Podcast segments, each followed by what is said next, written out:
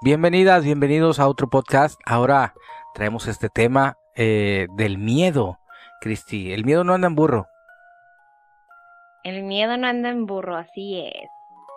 Oye, ¿cuántas veces, Cristi? Eh, esto, esto, esto, es un tema que ya habíamos platicado. ¿Te acuerdas que pues comentamos, oye, ¿por qué? ¿Por qué yo sí tengo miedo y mi hermana no tiene miedo? ¿O por qué eh, eh, tal persona, aunque sea ya una persona muy adulta, sigue teniendo miedo? ¿Qué te, qué te da, qué te provoca el miedo? ¿Las películas? las cosas paranormales, por qué vemos transmisiones, etcétera. Vamos a tocar un poquito el tema este del miedo, Cristi, que es una eh, es una pregunta yo creo que casi nunca nos hacemos, ¿no? ¿Por qué, por qué tenemos miedo? Y aparte de todo es que no todo el mundo reacciona igual, ¿sabes? O sea, a lo mejor a alguien le da más miedo ciertas cosas y a otros no. Exacto, eh, porque sí, exacto, ¿Cómo, cómo no es una sensación eh, general en todo mundo, ¿no? Bueno, yo sé que somos, como individuos somos eso, ¿no? Pero eh, hay, hay, hay cosas que sí compartimos, ¿no? Eh, por ejemplo, el gusto a los tacos, pues todo el mundo les gusta los tacos o la mayoría, ¿no? Es algo más general. Entonces el miedo, sí las reacciones, unas son, unas son este, unas son más exageradas y otras no. ¿Tú recuerdas, este, por ejemplo, cuál fue la primera película o, o, o qué recuerdas de tu primer sensación de miedo en tu vida? Película de miedo. Bueno, no, es que sabes que yo creo que, bueno, no nos metamos así en ciencia, digo, porque no sé, pero a lo mejor la inocencia te lleva a tener menos miedo, ¿no? O, velo como los niños, tal vez. A lo mejor es de que eh, a la hora de caminar, que los niños van aprendiendo a caminar, que se van agarrados, agarrados, agarrados, en cierto momento se sueltan y prácticamente pierden el miedito de, de, no sentirse seguros prácticamente. Y, y, creo que pues ya vamos mucho desde niños, ¿no? Desde si te ves con esa, no es valentía, sino con esa, ay, ¿cómo le diremos? no sé, pero con esa actitud de para adelante, de que no importa, porque no se denomina como valentía, o quiero, quiero interpretarlo yo así, este, de, va, me animo, me animo a ver o me animo a sentir esta sensación, porque hablemos también que no nada más es miedito de ver películas de miedito o cosas así, sino de sentir esa adrenalina o eso a lo desconocido. Fíjate, mencionaste, bueno, con lo de los niños es algo muy interesante porque eh, se supone o se entiende que un niño, por ejemplo, en la cuestión cuando hay fenómenos paranormales, se supone que cuando los niños ven el amigo imaginario o fantasmas, eh, se supone que, que, que, muchos de ellos o la mayoría no tienen miedo. No sé si te ha tocado caso escuchar eh, que dice un niño, ah, mi amiguita, mi amiguito, pero lo dicen con una naturalidad. Sí. Sí, porque se supone que no tienen una eh, percepción o una noción o una referencia de qué es un fantasma, de qué es malo. O sea, no que no saben qué, hay, o sea, que, que existe en esa, ese otro mundo, por así llamarlo, ¿no? Ah, vaya, es como la de los gatos, ¿no? O los perros que dicen que ven cosas. Y, y, y es justamente así, los bebés también que se agarran riendo a las 3 de la mañana, 2 de la mañana, y es de que qué pedo, ¿no? Este, y sí, efectivamente, yo creo que es la inocencia tal vez. Ajá, la inocencia tal vez, pero ¿cómo, cómo, cómo, cómo es que un niño tiene referencia, por ejemplo, cuando ve una película de miedo? ¿Por qué? ¿Por qué les da miedo, no? O sea, ¿por qué si no tienen referencia o un punto de decir, a partir de aquí es malo, a partir de aquí me va a hacer daño, eh, esto es un fantasma, esto es un demonio o esto es una película? Muchas de las veces eh, eh, no pero eh, hay otras en que sí, o sea, en que sí ya como que algo sucede en ellos que está eh, muy activado ese, ese miedo, ¿no? Y sobre todo eh, los primeros sustos, ¿no? Los primeros sustillos o, miedos que, que, les dan de pequeño cuando ven una película, incluso no nomás viendo una película de terror, sino muchos niños, ¿cuánto no, no te ha tocado, no te tocó a ti de pequeña, por ejemplo, que veías un juguete y te daba miedo? Ay, yo tenía un Barney, ya ves que había eh, antes este Barney estaba súper cañón. Oye, espérame, este espérame, pero, pero te parece que tú eres de Barney un poquito para atrás. no, discúlpame que no. No, no, no, la chequete, tú te equivocas. Yo sí soy, aunque usted no lo crea, soy jovencita, ¿eh? De, de Timbiriche, de Timbiriche para acá. no, no, tampoco, no. Este, no, es que recordemos que el miedo es un auto, un, un este, un mecanismo de supervivencia, ¿no? Y creo que está como los niños de, los vemos ahorita que si se caen, se levantan y de órale, no le, no, no le digas ay, o cositas así, porque ahí es donde ya se reprimen, donde ya sueltan todo. Y, y ese es como el miedito, ¿no? Eh, es cuando te cortas y te queda la sensación de y, y no sabes si, si, si es bueno o malo. Y yo creo que la vida ahí es donde te hace la vertiente de esto sí, esto no, ¿no? Ajá. Y bueno, mi Barney, espérame, déjame decirte, mi Barney, que yo tenía un peluche así grandote, que era de Barney. Y este, y yo tendría que te gustan como unos seis años. Este, eh, y el condenado Barney lo apachurrabas y cantaba la canción de Te quiero, ¿no? Y luego ya, este, en la noche yo lo metía en el closet porque el hijo de la guayaba de repente hablaba solo. Y era, pero era, haz de cuenta que de ley, eh, estaba cerrado el closet, porque el closet estaba súper grande, lo cerraba y nada más lo oía así la cancioncita hasta que lo agarraba y iba y lo dejaba afuera del, de la puerta, o sea, porque dormíamos mi hermano y yo juntos en ese entonces. Pues a mi hermano también le daba miedito el Barney. O sea, pequeñas cositas que dices, ¡Ah! no es normal que Barney esté hablando cuando no le puché. Pero que, o sea, ya pues para esa edad sí, sí, sí, sí te da una sensación de miedo. Sí, clara. Bueno, habría que ver el por qué, el por qué, el por qué te, qué hacía que te provocaba eh, provocar ese miedo. Cristi, eh, en cuanto a las películas, eh, cuando, cuando las personas van al cine a ver una película de terror, obviamente, ¿qué crees tú que, que, que a estas personas las motive si, si saben que se van a asustar? O sea, es como... ¿Qué manera de exponerse voluntariamente a, a, eso? Es, es como esos gustos culposos, ¿no? El que sabes que estás a dieta, pero si comes te va a hacer daño, pero así, ¿no? De que me gusta que me asusten, pero no, ¿sabes?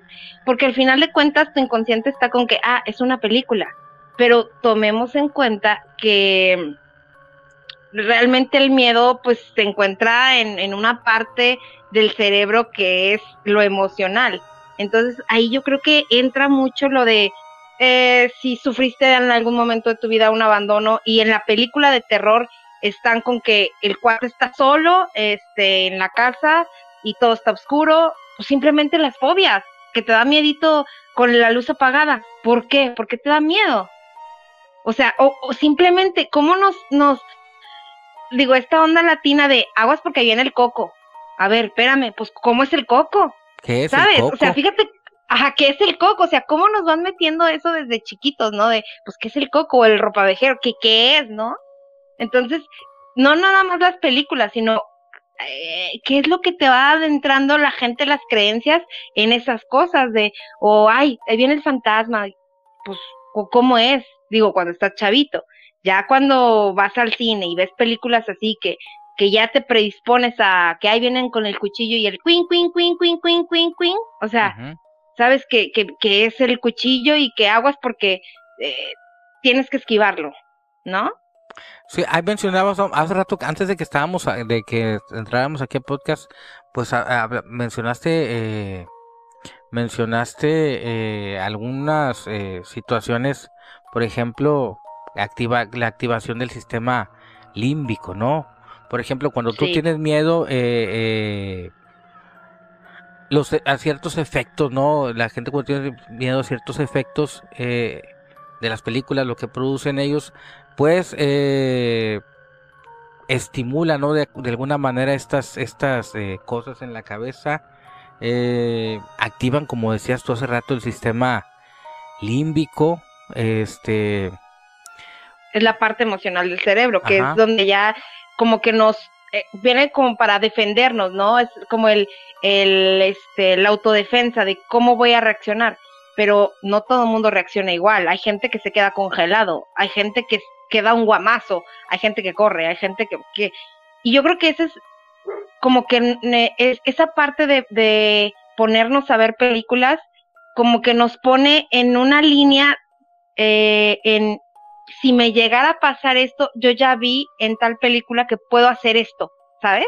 O, en, o no sé, o sea, no, a lo mejor una película de terremoto y viste que se tienen que poner, no sé, debajo de la puerta.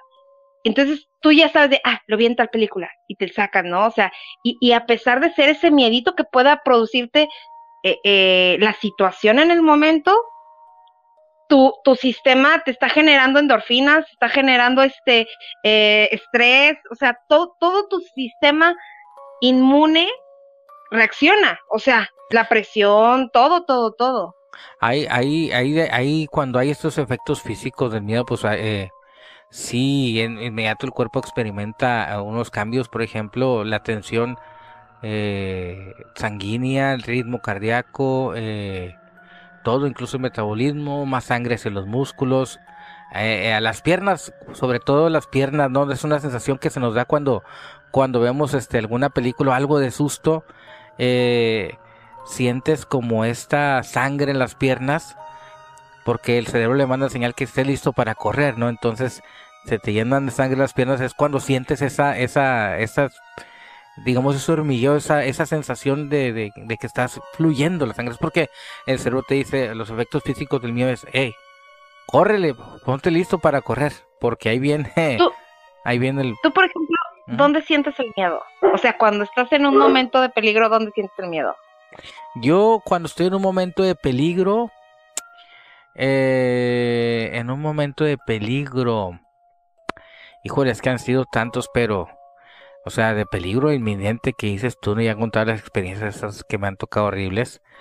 Pero yo estoy como, ¿sabes qué me pasa a mí cuando, cuando es una situación fuerte de tensión?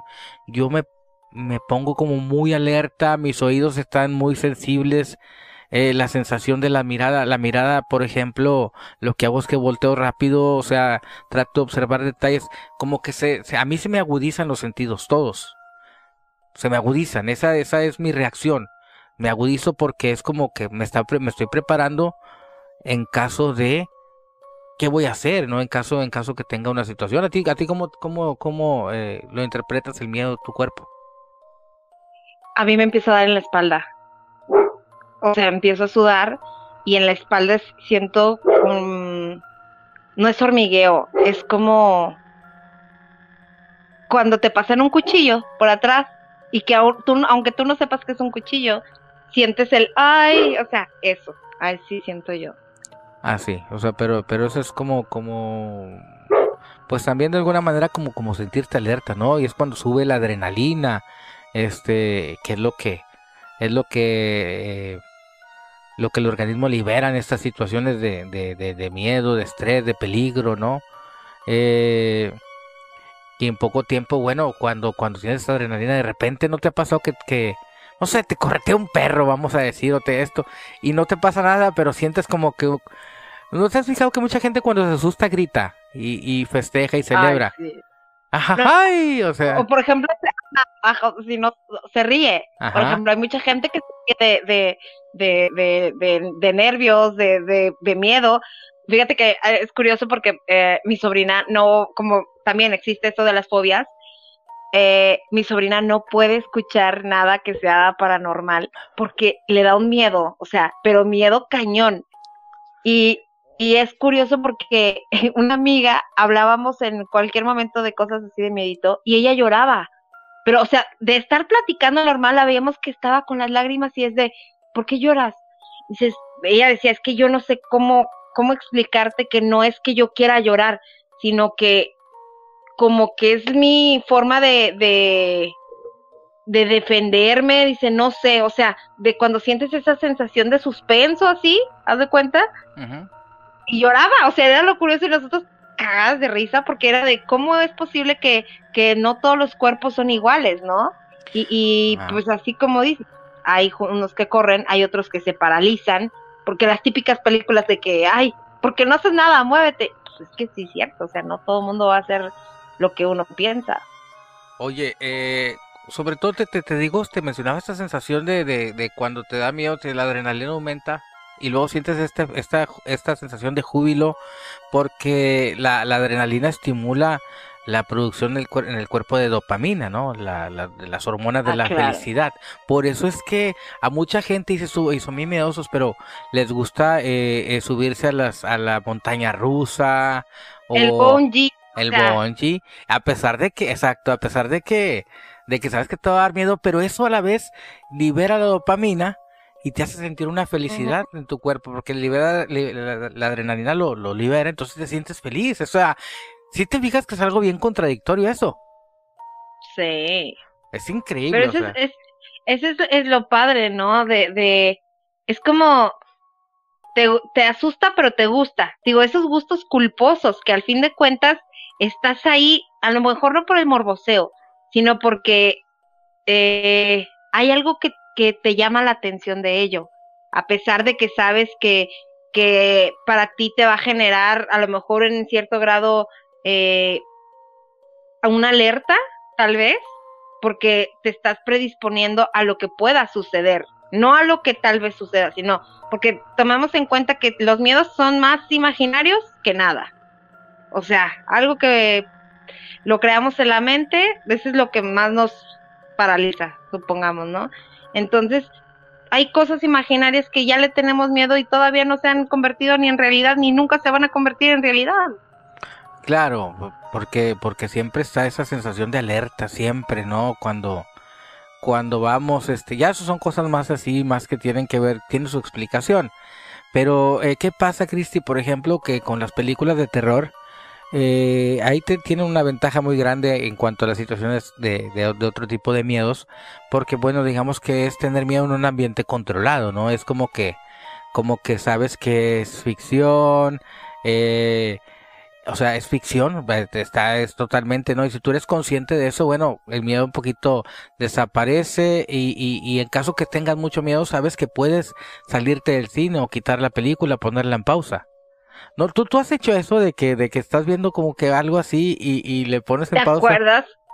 ¿Te acuerdas la, bueno, yo, yo aún así ya, así media veterana, me tapo los ojos. Sí soy del taparme los ojos, pero seguir así de esas, así que dejas así un huequito y sigues viendo, así soy. Pero, por ejemplo, yo me acuerdo de, la, de una de las películas que, que a mí, haz de cuenta que iba empezando, bueno, no, ya voy a revelar mi edad, ¿verdad? La de Pedrito Fernández.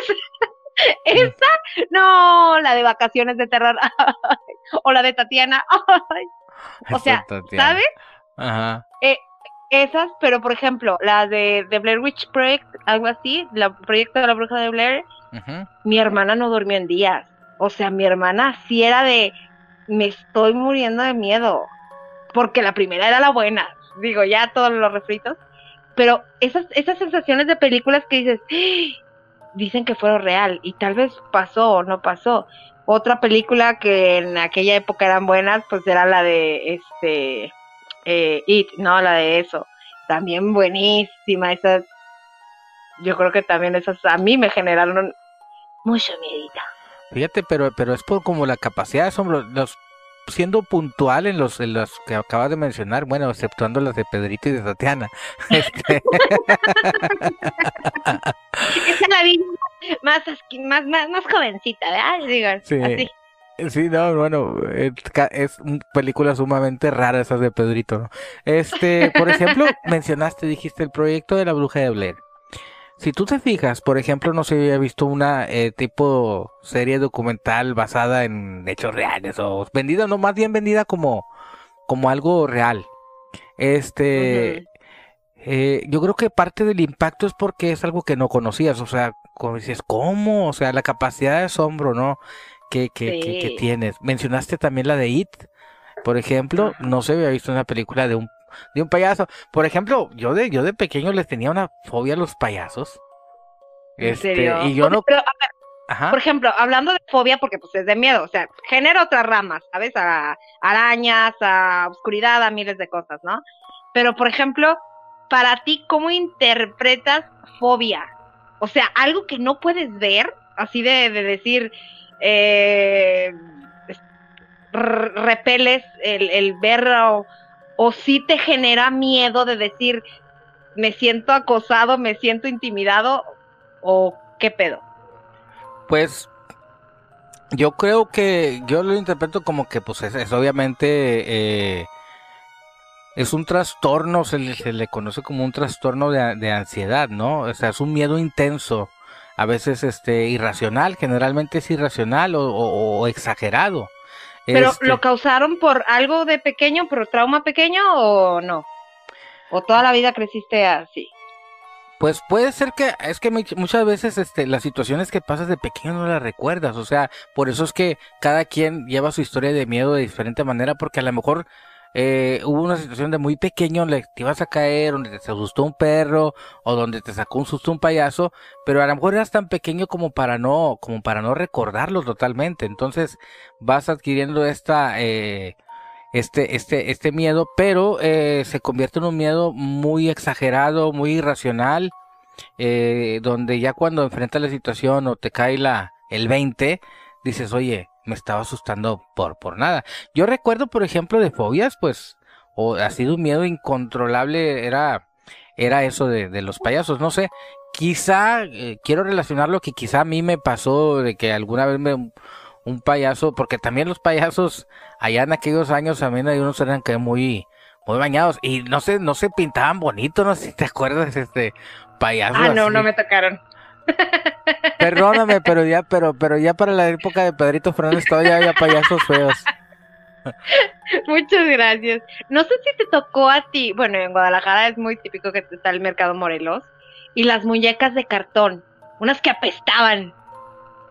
No, no, no, te tocaron. bueno, acá a lo mejor no. Ajá. Eran este, eh, para justamente para eh, Día de Muertos. Y esas sí causaban miedo, ¿sabes? O sea, no era la típica muñeca que se le cerraba el ojo y lo, lo dejaba cerradito nada más y el otro bien abierto. No, no eran de esas. O sea, era cartón, cartón. Y esas sí daban miedo también. O sea, porque a lo mejor su, su figura no tan bonita como te pintan las Barbie, ¿sabes?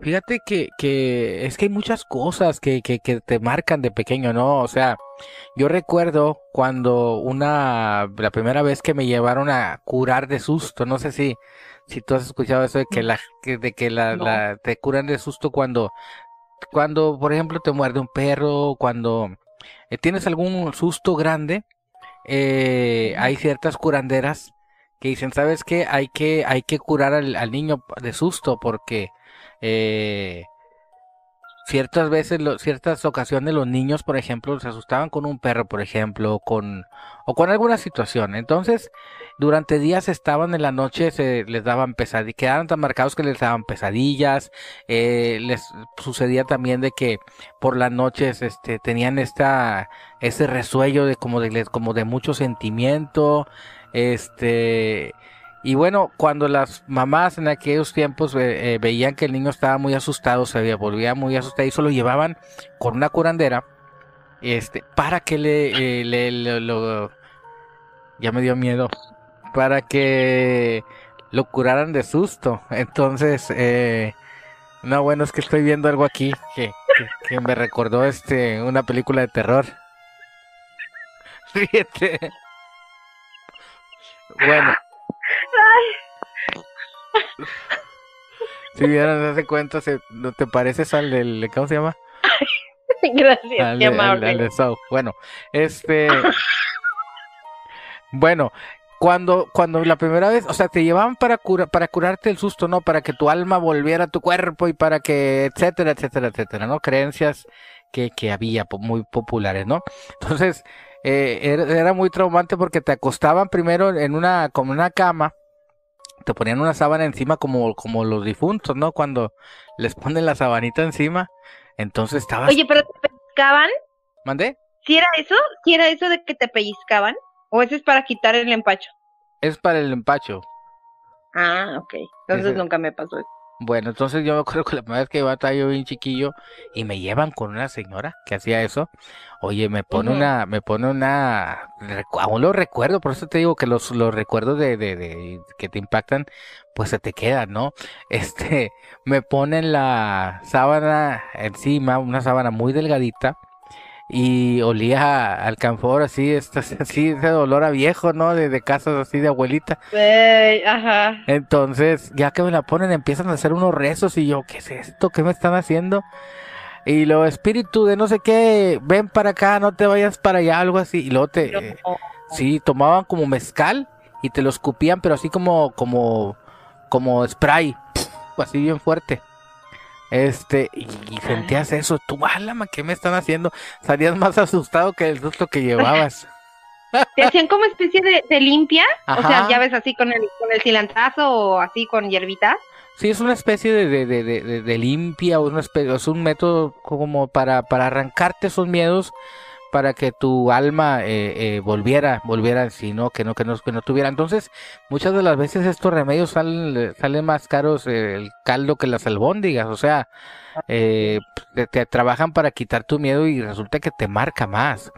Yo, eh, ¿qué, qué, qué recuerdo te puedo decir? Bueno, de pequeño, o sea, la primera película que yo vi, del exorcista, obviamente. Yo creo que todo el mundo. Ah, bueno, sí, yo no la pude ver. Esa, esa película, sí, ¿no? A lo mejor ahorita la ves y, y, y a lo mejor, ay, no, no te, no te, puede que muchos nos asusten, pero aún así sigue siendo como una referencia en cuanto a la, a las películas de, de terror. Pero yo me, yo me hice adicto a esta película, la veía y la veía y la veía. Este, porque sí había como esa esta necesidad de, de, de, de, disfrutar el miedo. Ajá. Sobre todo, como decíamos, en un ambiente controlado donde la película la puedes quitar. Pero estás de acuerdo que es como la típica de no vean cosas de miedo porque luego en la noche no pueden dormir. O sea, porque la imaginación va más allá después, ¿no? Y, y, y por ejemplo, mencionas esto de, de, a mí no me tocó porque de verdad yo estaba más, más chiquita. Este, eh, al, eh, yo la llegué a ver mucho más grande y créeme que sí me, a mí sí me impactó, a pesar de verlo así, o sea, me impactó porque yo creo que las personas que somos más religiosas, como que nos genera más miedo. siempre he creído eso, ¿no? Que por ejemplo, a mí algo que me da miedo son los exorcismos, porque tú como creyente puedes decir, ¡Ah! ¿y si me llega a pasar? Y yo porque si, si soy pecadora, o sea, e, e, eso es como a lo mejor inseguridad, llámalo, inseguridad a mi religión, inseguridad a lo que yo creo o, o, que no soy buena persona, algo así por el estilo, eso sí me da miedo. Eh, algo que no soporto y tú sabes es escuchar. Las psicofonías es algo que yo me puedo, o sea, te puedo ver lo que quieras, menos escuchar. Y eso es lo curioso que me llama la atención de ti, que tú puedes escuchar como que si te estuvieran contando una chisma, así como si nada, y yo no puedo, o sea, es algo que, ay, o sea, sí me da más miedo el escuchar que ver. Fíjate que hay una cuestión ahí muy interesante con lo que dices, porque eh, uno de los consejos que, siempre se da de, parte de las personas que tienen mucha experiencia en el campo de las psicofonías es de que eh, no recomiendan a las personas muy sensibles, como todas las, las, en todas las situaciones de miedo, pues que no las escuches. O que si las grabas, ok, ¿sabes qué? Ya no tienes miedo de escucharlas, pero si vas a grabar también tienes que tener un cuidado en el sentido de que eh, puedes eh, quedar impactado, es decir, eh, si la psicofonía te dice que te va a matar, o te dice tu nombre, o te dice cosas de estas, o sea, ya ahí ya eh, puede las personas sufrir un impacto muy, muy importante y generar un, una angustia, ¿no? Una fobia de eso, porque porque, como dices tú, no es lo mismo ver una película que escuchar ya una voz que no sabes de dónde viene.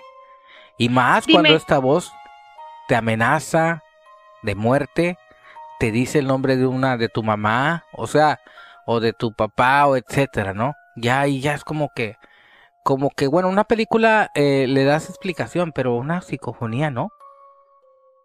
Dime, tus primeras psicofonías, o sea, cuando dijiste, voy a entrarme a esto, sí, así fue por perturbador para ti decir, eh, sé que voy a escuchar esto y más, o fue de, sí, sí me impactó al principio, pero después lo asimilé, lo tomé de forma normal, porque yo sé que la típica pregunta es de que, ay, ¿cuál te ha impactado? No, desde el principio, o sea, cuando comenzaste sí dijiste, me gusta, pero, o sea, me asusta, pero me gusta, o cómo. Fíjate, fue, eh, bueno, obviamente ya lo he platicado esto, pero bueno, fue, fue una situación de que yo, eh, tú conoces, eh, tú conoces allá la casa de, del rancho, ¿no? Fue una situación de que eh, yo eh, jugaba mucho ahí al Nintendo, me, en la parte de abajo donde hay un billar, que no estaba el billar en ese entonces, pues yo jugaba mucho ahí, este, al Nintendo, y yo me quedaba hasta la, la- hasta la madrugada. Entonces, ese, el primer piso de esa casa, pues bueno, había muchos, sigue habiendo mucha actividad paranormal ahí, mucho ruido, mucho golpe, ¿no? Entonces, eh, digamos que el ruido provenía de la sala que está al lado de la, del, del cuarto de billar donde yo jugaba. Ahí, ahí este, se producían estos ruidos, ¿no? De repente me daba la sensación de que por el rabillo del ojo veía a alguien que pasaba o escuchaba que empezaban a, mover las sillas. Lo más impactante era cuando yo bien concentrado en el juego escuchaba que movían, había una cantinita esas que cuelgas en la pared, ¿no? Que traen botellas y copas. Bueno, yo escuchaba que vibraba. Entonces, eh, vino un momento muy determinante en el, en el cual eh, me animé a grabar.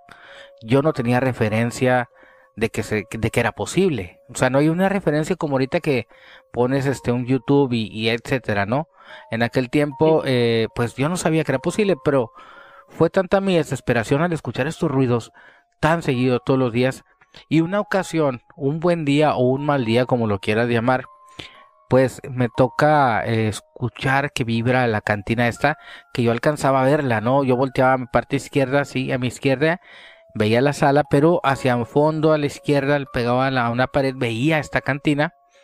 Entonces empieza a vibrar, le pongo en pausa yo al juego y cuando volteo estaba literalmente estaba vibrando, o sea, no no era un juego como de aire, ¿no? Como cuando algo se, se mueve algo y, y- y- y se mueve el mueble por el aire y queda vibrando poquito, no, estaba vibrando como como si fuera a reventar.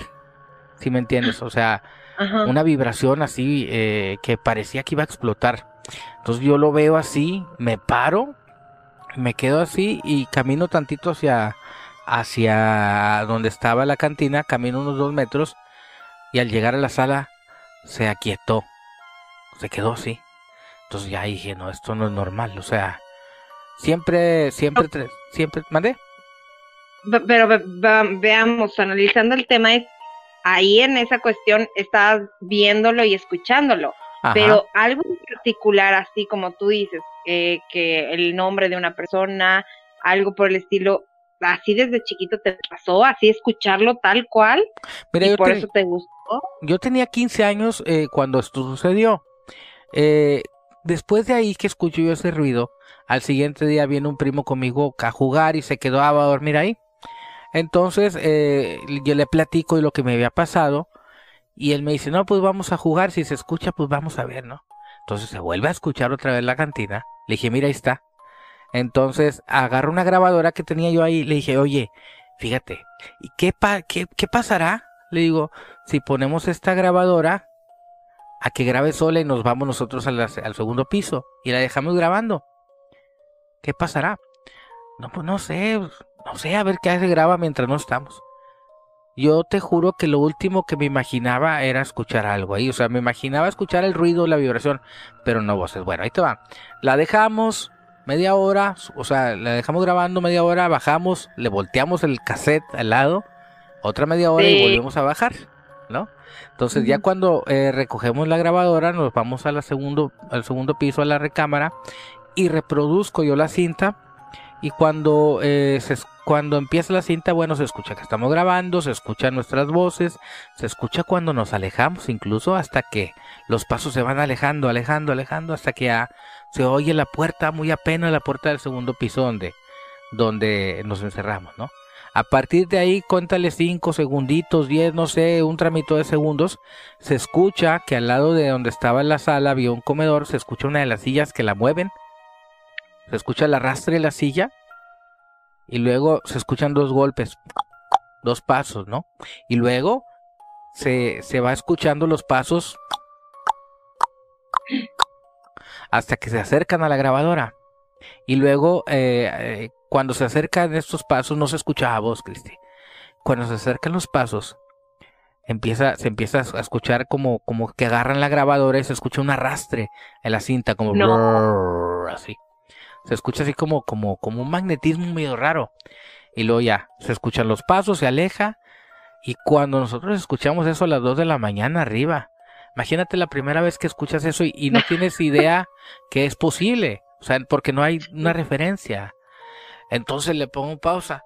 Y digo, ¿qué es eso? ¿Qué pasó? Entonces, dice, no sé, dice, ya no la pongas, ya no la pongas, mejor mañana de día.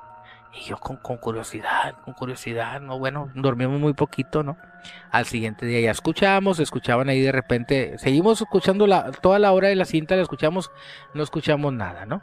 Entonces mi primo al siguiente día se va, ya no quiere, ya no quiere quedarse, y yo me pongo, yo me pongo, agarré valentía y me puse a jugar otra vez. Entonces, eh, con miedo y con todo, pues me, me quedo ahí y otra vez los ruidos hasta que ya Dije, bueno, pongo la grabadora, no. No, no lo voy a poner. Y me seguía haciendo tonto, escuchaba los ruidos, pero yo me, hice tonto. Al tercer o cuarto día, no recuerdo, y hace muchos años, pero yo me acuerdo que yo voy y pongo la grabadora, pero ahora no me voy. Ahora no me voy, ahora me quedé sentado al lado de la, de la grabadora, una de la mañana.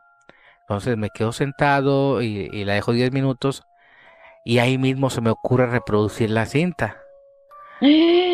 Ahí mismo, ¿no? Entonces cuando la empezó a reproducir, pasa eh, un minutito, algo así, y luego ya empiezo a escuchar unas voces que platicaban. Una voz de un ah. hombre y una voz de una mujer joven. Que algo se decían, pero yo no entendía. Empiezo a escuchar yo. Pum, le puse en pausa y, y le, le regresé. Y así estuve hasta que yo distinguí que eran voces y se escuchaba que hablaban ahí entre ellos. Eh, y susurraban, pero no se escuchaban donde estaba yo, se escuchaban lejos de la grabadora. Entonces así dije, ya no quiero saber nada, ya no quiero grabar. Pasa eh, tres días, algo así. Y me ganó la curiosidad, Cristi. Dije, ¿y qué pasa si yo, si yo pregunto? Me, me contestarán. ¿Sí? Oh, rayos. Entonces, eh, ya, me voy a, a través a las 11, 12 de la noche a grabar, pero ahora al comedor donde se escuchaba la silla y me siento, me siento en la medianoche, pongo la grabadora en total silencio y empiezo a preguntar, ¿hay alguien aquí conmigo? No me acuerdo cuál fue la primera pregunta que hice. ¿Hay alguien aquí conmigo? Si algo, si alguien está aquí conmigo y me contesta la voz de una de una mujer, pero así como tipo llorona. Sí. Ay. cuando la escuché, ¡pum! le puse así pausa y, y, ahí entré una, en una duda, dije, ¿qué hago? ¿Me, ¿Me, voy o me quedo? Me quedé. Entonces ya le pregunté otra otra otra preguntita, me la contesta. Y luego otra me, me contesta tres preguntas pero me impresionó. ¿Pero porque... te generó miedo? No, porque me generó duda. Me generó mucha incertidumbre. Sí, mucha incertidumbre. Y dije, bueno, ¿dónde está? ¿A poco así se escuchan los fantasmas? Fue mi primera pregunta. ¿A poco así se escuchan? Yo asumía que era un fantasma, ¿no? Entonces ya seguí grabando al siguiente día. O sea, ya de cuenta que me clavé. Eh, pero ya preguntaba yo y ahí empecé a dudar porque las respuestas no eran lógicas. Ya ves que hay, hay ocasiones en que grabas una psicofonía y no te contesta lo que es.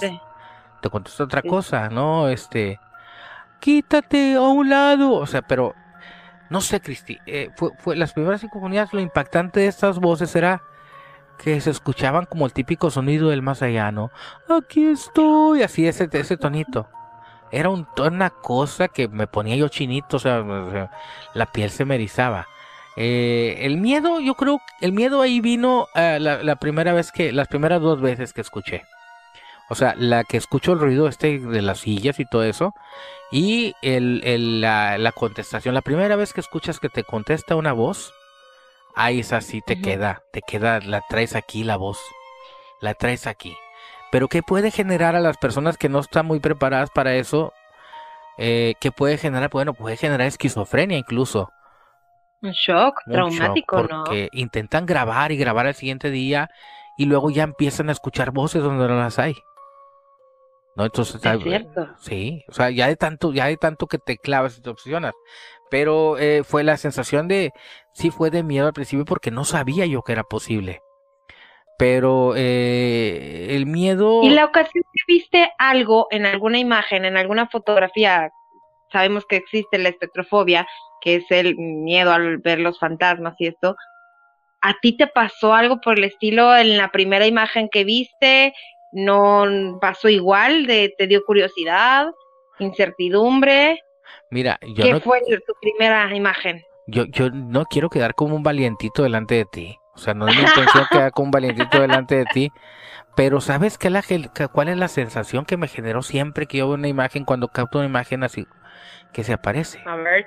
Eh, eh, eh, siento un escalofrío, pero como de emoción. Sí sabes, o sea, como cuando... ¡Ah! Ah. Que, sí, que te da como los oídos te zumban y la cabeza se te pone así como un como que ah, o sea, como ah, así. Esa es la sensación que cuando la vi dije, "Ay", pero pero me da una emoción, es una emoción.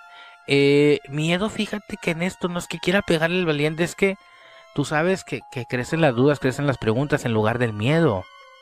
El miedo eh, se fue quedando, yo creo que lo, desde pequeño, ¿no? Como la primera vez que vi esa aparición de la mujer que cuento en un podcast, ese sí fue miedo.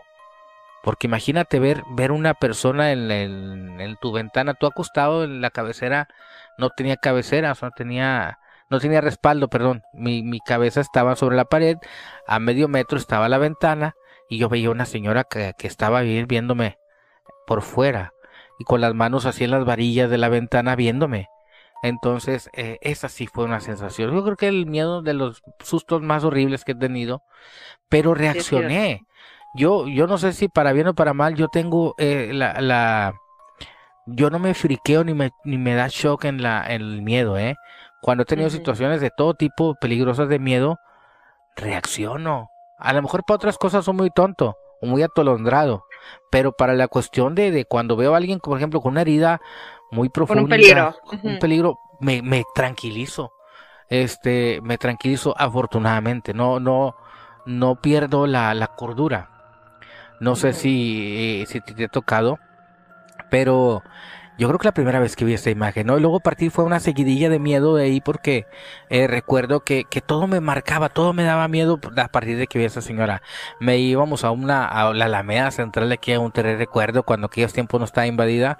Pues este, me acuerdo mucho, ¿no te acuerdas? Este, había una, una mona, así como una, eh, tipo estatua, como una maniquí de una gitana. Decía, dame una cura y te diré tu destino. Entonces le y traía un, y estaba bien horrible esta mona. Como la película de esta, de, ¿cómo se llamaba? De, ah, rayos, que se cumple el deseo, de que era la maquinita tal cual. Sí, una parecía, pero era como un maniquí, ¿no? Y traía así de plástico feo y, y una Que le- señora. los ojitos eran un foquitos. Ajá, imagínate eso, ya viejo, todo amarillento y que hablaba y la chingada. Entonces también me acuerdo que una vez este él le, le- le- de curioso voy y le pongo la moneda y, y no me dijo, ¿no? Entonces cuando me está dando la media vuelta, dije, ah, me, ya me chingó mi pesito. Me habla, tu destino es no sé qué, ay, cabrón, me fui corriendo a la chingada. Y estaba chiquillo. Y luego, por ejemplo, de, de que llegábamos a la casa y, y llegaba, por ejemplo, una vez llegué también, todo, todo eso fue en un, en un lapso, de- en ese lapso de tiempo de la aparición. Una vez, por ejemplo, también llegué y, y abro la puerta de mi cuarto y en el mero centro de la cama, un gato negro. Cuando yo abro la puerta, el- la- la- mi cuarto estaba cerrado, las ventanas, o sea, ¿cómo se metió el gato ahí? Un gato negro, lo primero que hace es, me hace así bien feo. Y sale, abro la puerta y sale despavorido el gato y dije, bueno, ¿y este cómo se metió? Y eh, ese mismo gato me, me salió como tres o cuatro veces. Entonces, oh, por eso de ahí- por eso también de ahí nacen los traumas, por eso yo no a los gatos a mí que me disculpen si hay alguien aquí amante de los gatos, yo los gatos los odio. Literal, sí. yo soy per- yo soy de perro 100%, ¿no? Eh, los Sí. gatos los aborrezco, no los no los daño, eh, que quede claro. No soy de dañar animales, No, pero pero si se me acerca un ca- si se me acerca un gato es quítate a chingar tu madre. porque me causaron ese conflicto, ¿no? Ajá. Imagínate que esos tiempos, Cristi, había mucho miedo porque de repente también escuchaba unas vecinas decir que andaba la bruja, se escuchaban ruidos en la se escuchaban ruidos en la cuadra. En aquel tiempo, imagínate el barrio, nada más eran cuatro casas, lo demás era monte, o sea, era una cosa que en la noche te daba miedo. Eh, atrás de la casa recuerdo que había que había una eh, leyenda de un fantasma que se suspendía en el techo de una casa. Imagínate luna llena viniendo del viniendo de, de, del este, ¿no? Veías la luna llena arriba, se veía el, techo de la casa esa y andaba un tipo deambulando, caminando. No era un fantasma, era como alguien que estaba pirado. O sea, pero en ese tiempo fueron tantas las situaciones que ahí, ahí, ahí sí, o sea, siempre era una angustia, Cristi. Era una angustia y luego que escuchabas que los grandes decir que andaba un ratero metiéndose en las casas, vivía con miedo, vivía con miedo. Pero te hablo, te hablo de pequeño. Seis años. exactamente. Y ahora, ¿qué te, o sea, a ti genera cierto miedo, por ejemplo, la muerte? No. ¿O no? No. O sea, no que me quiera morir. ¿A ti qué te... No, exactamente, o sea, no, no, no, pero me refiero, o sea, eso lo dices tú porque ya sabes que a lo mejor hay algo después de la muerte, ¿no? Digo, creo entender tu situación de decir, ah, si tengo comunicación con los de allá, pues puede que me comunique, ¿no? Ajá. Quisiera suponer eso, ¿no? Que, que, que Ajá, exacto. Bueno, cada quien tiene sus propias conclusiones, ¿no? Digo, no voy a entrar en un debate de creencias, ¿no?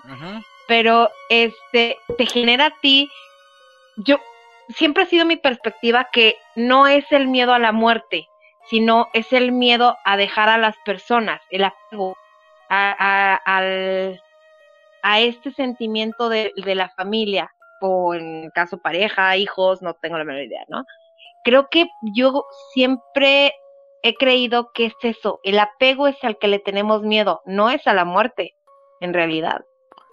Hay, hay, hay, hay eso es un miedo muy, es uno de los miedos muy marcados. El miedo del miedo a morir ese es el miedo a, o la angustia de, qué va a pasar con, con tus seres queridos.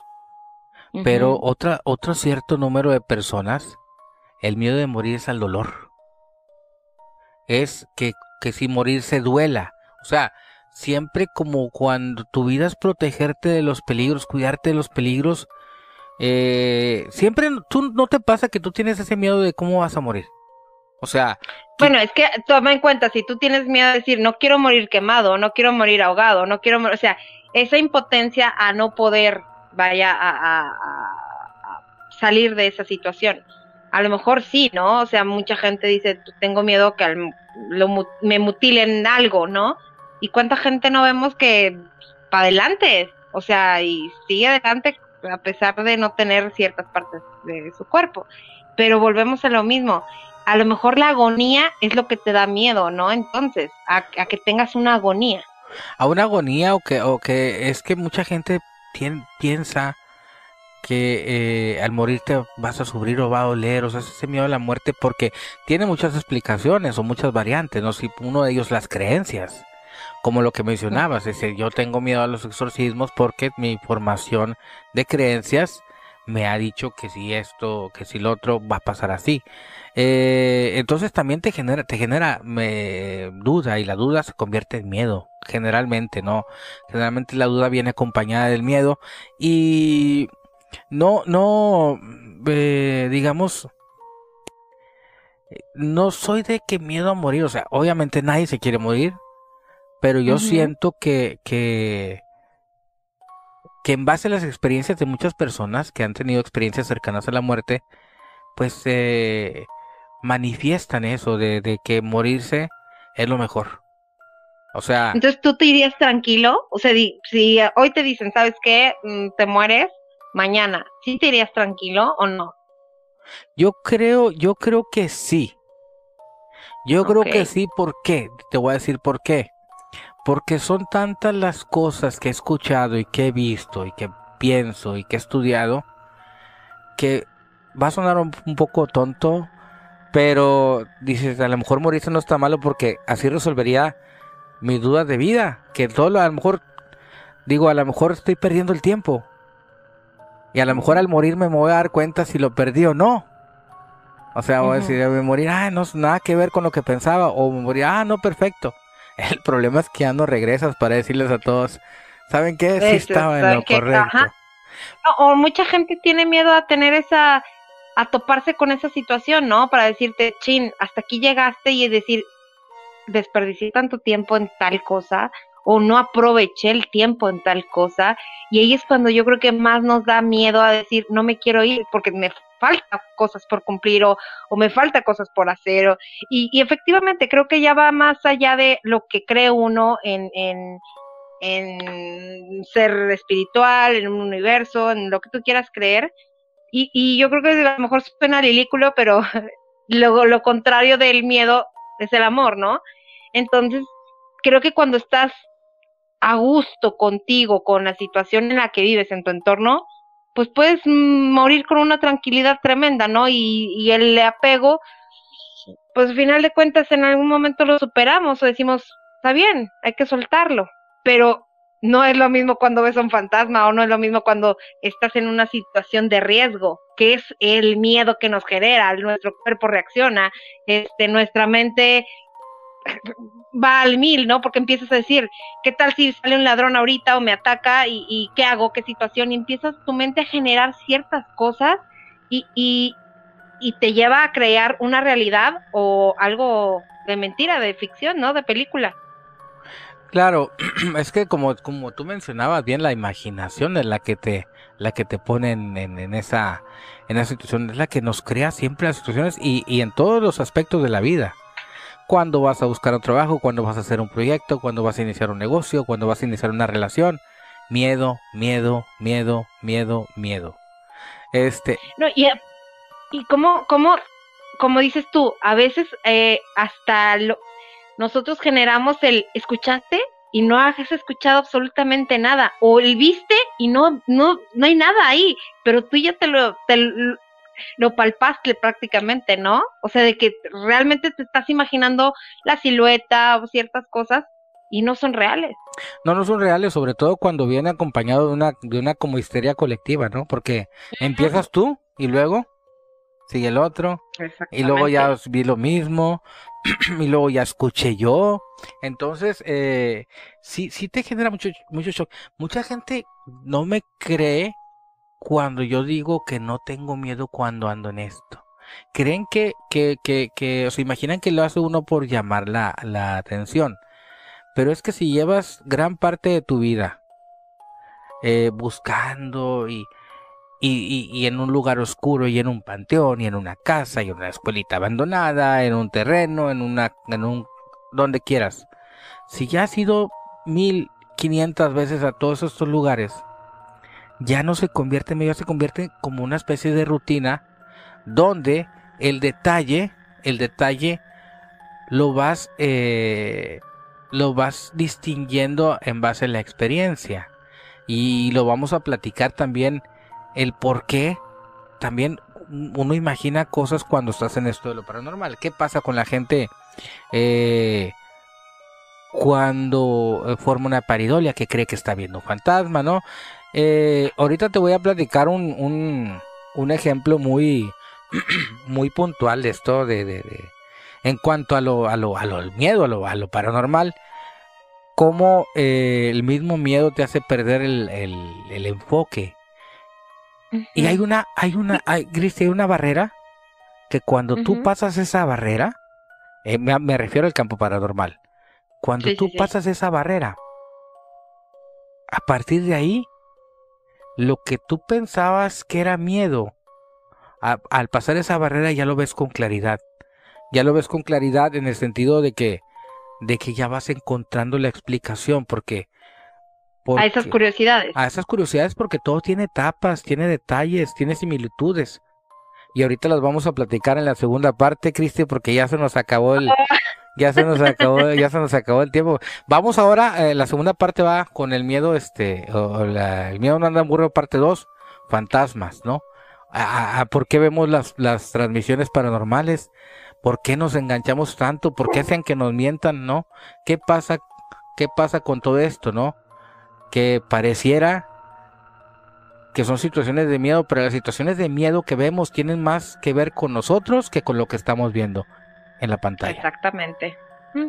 ¿Sí? Cristi, vámonos a la segunda parte. Vámonos.